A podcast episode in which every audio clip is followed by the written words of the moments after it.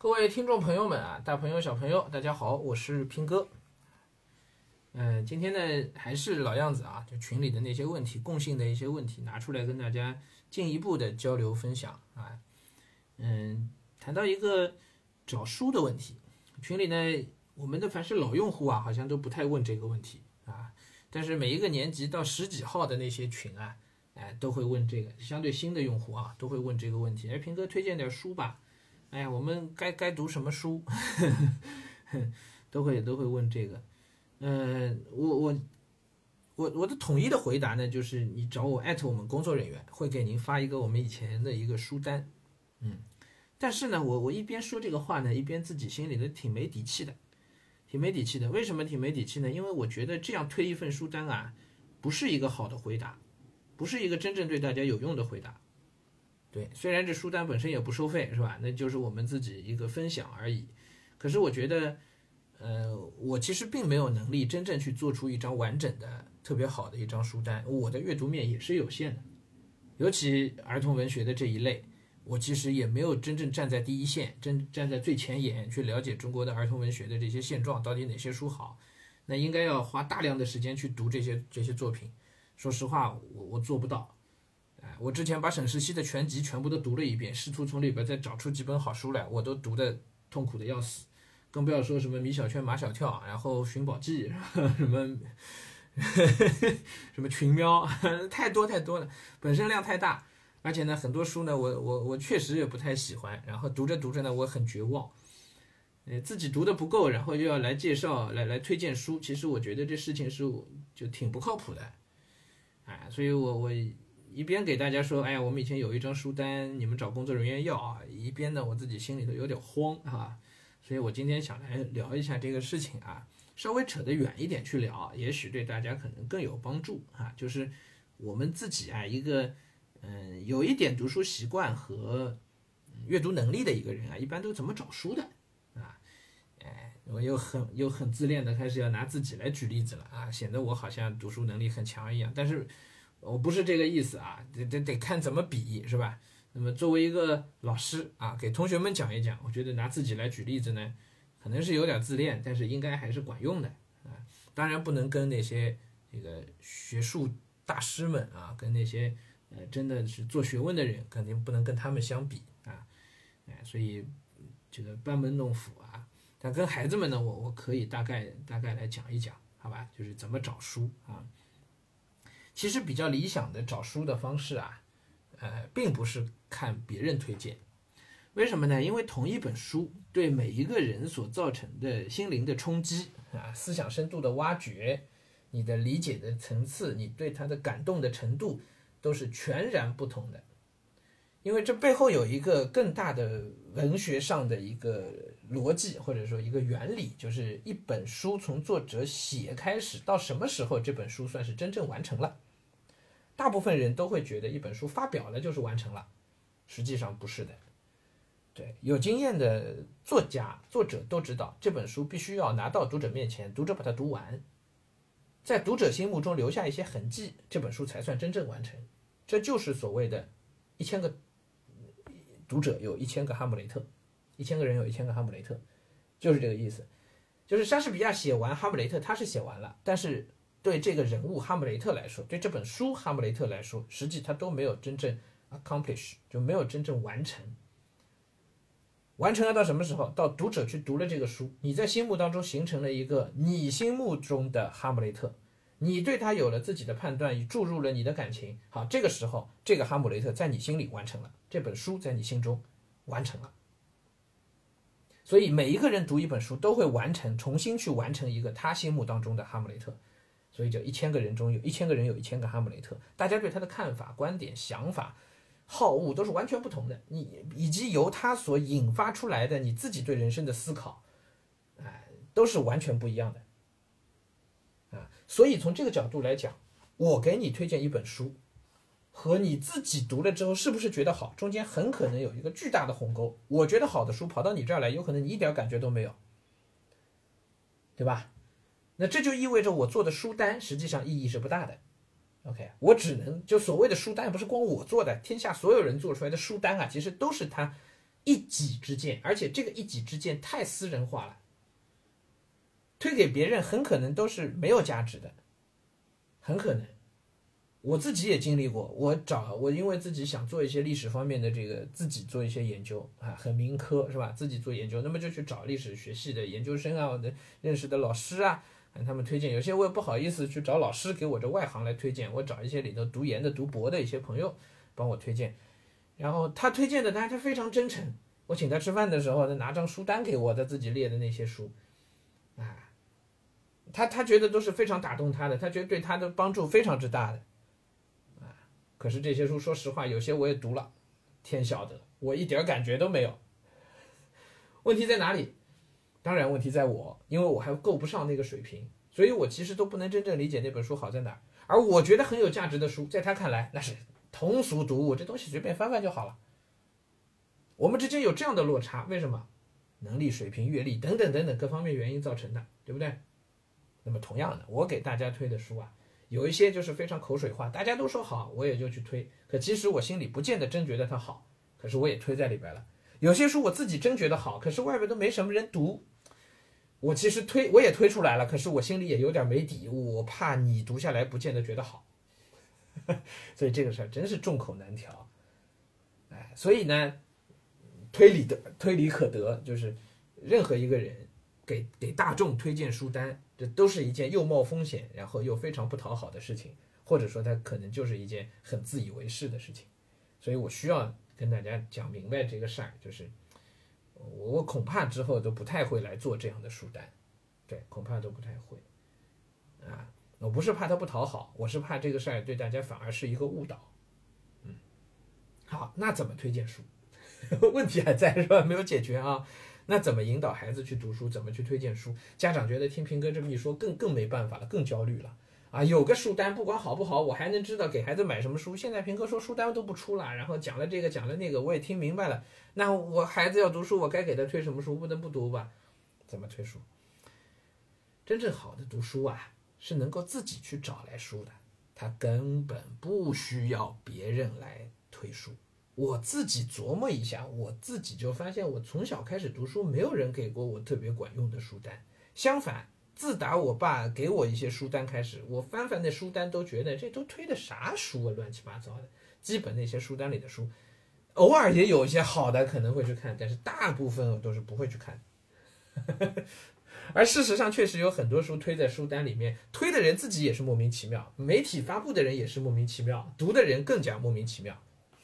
真的有很多这样的书，我不方便点名啊。嗯，回头有有有机会我们再再点名说这个啊，也不是不能说的啊。那么最好的读书方式，找书的方式是什么？是你啊，真的自己读进去了之后啊，能够像八爪鱼一样，那个触角自然可以伸开的。因为好的书，它一定能够会提到别的书。好的书一定能提到别的书。一本在自己的书里完全没有提到过别的书的这么一本书，它本身很可能就是存疑的，本身很可能。所以，当你能够把或者他没有提到过别的作家啊，可能不一定是书，是吧？哎，他提到过别的一些了不起的人，你就可以顺着那个路子就往下读下去了。这是最好的读书方法。对的，一路自己去顺藤摸瓜，这是最好的读书的方法。比如我读了一本书。哎这本书呢，我自己初中的时候对我影响非常大的一个周国平一本叫《尼采在世纪的转折点上》，这是我的算哲学入门书。说起来拿这样的书哲学入门很不很不靠谱。我们从推荐书单的角度来讲，很不靠谱。哲学入门书不是应该什么苏菲的世界这样的书吗？是吧？哎不，我当时没有人指导，没有书，没有没有书单。我我在图书馆看到这本书，我对尼采俩字就有感觉。为什么？不是我多喜欢尼采，而是。我之前在某些书里听到过有人讲尼采，但是我对尼采啥都不知道。然后说尼采在世纪的转折点上，这写的啥东西啊？拿来翻一翻吧。就是这样的一个心情，从学校图书馆借来的这本书，拿来一翻，哎呀，真是一下就打动我了。就是有些东西就碰上了。周国平介绍的尼采的酒神精神和日神精神，对一个正在进入青春期的。生命力勃发的一个年轻人来讲，这酒神精神就是一种可以不受管束的、不受约束的自我生命力勃发的那种精神，完全打动我了。好，从此开始，这个这个门类就一路读下去就不可收拾了。往两个方向发展，第一个方向顺藤摸瓜，是根据内容，这本书的内容是尼采，是西方哲学，沿着这条路往下就走下去了。为什么？尼采是有师承的，尼采自己是有作品的。尼采最著名的作品《查拉图斯特拉如是说》，OK，尼采还有老师的叔本华《悲观主义哲学》，是不是就能读下去了？然后往下还有什么？还有海德格尔。你沿着这条脉络读进去，就是整部现代、近现代西方哲学史，上上下下的脉络就就整个就捋出来了。从尼采切进去，有何不可？谁说读西方哲学非得要从柏拉图、从苏格拉底开始读起？不一定的吧。这就进去了这条路，从内容，这里头开出来的书单，够你读二十年。OK，还有另外一个路子。从哪里？我们从作者开始往下挖，可以吗？刚才说的从内容开始是纵向的去挖，那么我现在可以横向的从作者切进去去挖，怎么切？周国平嘛，这作者是周国平嘛，那就看周国平别的书了。我当时就是这么来的，因为我那个时候虽然对尼采很有感觉，但是一看叔本华那个悲观主义，我一看大部头就不敢读了，当时也也小，那条线我就断了。然后我我连查拉图斯特拉那时候都没有去读。因为图书馆找不到，学校图书馆没找到，嗯，我就找的周国平，然后就开始了周国平《守望的距离》啊，周国平妞妞啊，一个父亲的札记啊，就开始一路就读下去了。然后在那些书里头，从周国平的书里头，我挖到了谁？我挖到了宝藏啊，挖到了李泽厚啊。周国平本身是个哲学家，挖到了李泽厚啊。然后因为对周国平的了解，然后你知道有一次翻另外一本散文选，翻那个散文选的时候，看到了散文选里有周国平。哎，挺好，我对那个散文选也一下好评就上去了，就读那个散文选，然后就读到这里头有人讲到说，哎，大家除了读那个，这八八九十呃九十年代说大家读的最多的作家一个一个周国平，还有就是男生爱读周国平，女生爱读余秋雨。哦，那余秋雨跟他评价一样高啊，我余秋雨我还知道，但是余秋雨的书读的少，那就行，再去翻翻余秋雨的书吧，一路就读开去了，然后顺着周国平。那东西很多呢，周国平在他的散文里头提到了好多的哲学家，提到了也提到一些文学家，都可以啊，一顺溜就进去了，对吧？那还有啊，我读贾平凹也是这样的，我都忘了我从哪个点开始读的贾平凹，但是一旦读了贾平凹之后，顺路就进去了。为什么？贾平凹那些散文里边提到别的作家了，他对汪曾祺评价极高，我也忘了哪篇文章了，但是我记得这个事儿，我读汪曾祺是从贾平凹，是贾平凹给我推荐的。然后从贾平凹的文章里还提到了谁？提到王安忆了，提到三毛了。贾平凹对三毛评价非常高。三毛我当时知道啊，但是没去读，为什么？因为觉得这东西不是我们初中男生读的。但是贾平凹对他评价那么高，哎，找来读吧，《撒哈拉的故事》就读进去了，是不是就顺藤摸瓜呀？就一路就挖进去了吧？这一路挖进去，你那书都来不及读的，这个是最好的找书的方法。就你这样找出来的书都是符合你自己兴趣的，一路上是停不下来的。比如听到了有人评价王小波，我也忘了是谁评价的，我也不知道为什么想到王小波。哦，我读王小波是这个，我想起来了，是我在我的呃初中还是高中啊，我都不记得了。是我的一个老师的办公桌上看到了一本书，叫《我的精神家园》，我的精神家园，王小波的散文选。然后我觉得哎，好神奇啊，这是什么书？老师怎么在看这个书？找到机会，然后又在哪个当时书店里大概就翻到了这个书，一看觉得还挺有意思，不太看得懂，我忘了什么时候了。那老师好像是我初中的初中的老师，啊，不太看得懂，那那买了吧，看吧，老师也在看这书，就看下去吧，看下去看下去，觉得哎，这个人很厉害，这篇文章写的很有道理，很有趣啊。好，人家继续吧，怎么个继续法？那是初中应该是怎么继续法？读王小波的小说啊。我那个时候没有互联网的，各位。现在有互联网了，你对这有兴趣，上网一搜，那更多的资料全都出来了。对他的评价可不可以读？这个就是好的读书的方法，就是给你一个点，你就可以撬动地球；给你一个支点，就能撬动地地球；给你一个好的作家，给你一本好的书，你就可以撬动整个的人文世界。真的，一路可以挖进去，停不下来的。我现在自己读历史书也是一样。我比较关心的全球史和中国近代史，全球史可能脉络更难找，因为很多会会因为是国外的作品没有翻译等等会被打断掉。但是中国近代史就是一个点挖进去之后，所有的书就都出来了，一本书你读透了，那这本书所涉及到的所有的史料、提到的其他的论著，每一本去读，每一本都有这样的史料和论著，它的引用的文章、引用的书目全部都有，所以一个点进去就打通打通所有。各位，这就是最好的找书读书的方法。这件事情不难的，我在初中的时候就得其门径而入了，就开始这样去找书了。OK，不要光去听外面的推荐，因为你你真不知道外面的推荐出于什么目的。我跟着外面的推荐买过一些书的，上海一些还算比较有有比较上档次的一些杂志啊，去推的一些书，有的很很糟糕的，因为他要卖书，因为很多他都是花钱出版社花钱去定制的书的榜单，真的很多呢，就是商业利益在里面。我就买，我就上过当，买了两本、两三本这个英国的小说。那推荐的时候写的有多好，实际上就它是一本新书，出版社刚出，然后知道它很小众，怕卖不掉，于是出版社就去买了那个榜单，买了这个推荐的榜单。于是，呃，媒体就就为出版社，因为媒体收了钱了，就就为出版社写两句好话，这书大概介绍一下，介绍的觉得挺好呀，我我从来不知道，我我就去买了这书就来读了，结果一读发现这不行，这完全这质量不行。所以光看书单啊，是是是，不是个好办法，反而是非常容易掉到坑里去的。但是你由着自己的兴趣和自己实际读下来的体验一路找下去，你踩坑的几率会小很多很多，好吧？因为你读的书里凡是提到另外一个作家，多半他提到的都是有理由的，都是有很多评价的，对吧？你对这作家也能提前有一些了解，再读进去就很好了。OK，好，那么有了理解了这点之后，大家就知道平哥当时做的那个。搞得我这整档节目其实在在打广告一样啊！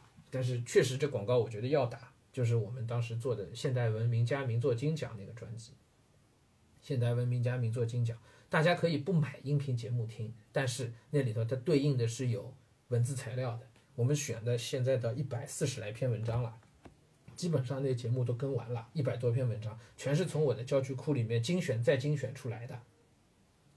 OK，是我自己阅读范围当中我觉得很精彩的文章，有难的，有简单的，哎，然后重要的作家基本上都涉及到了，只要是我还比较喜欢的，基本都涉及到了。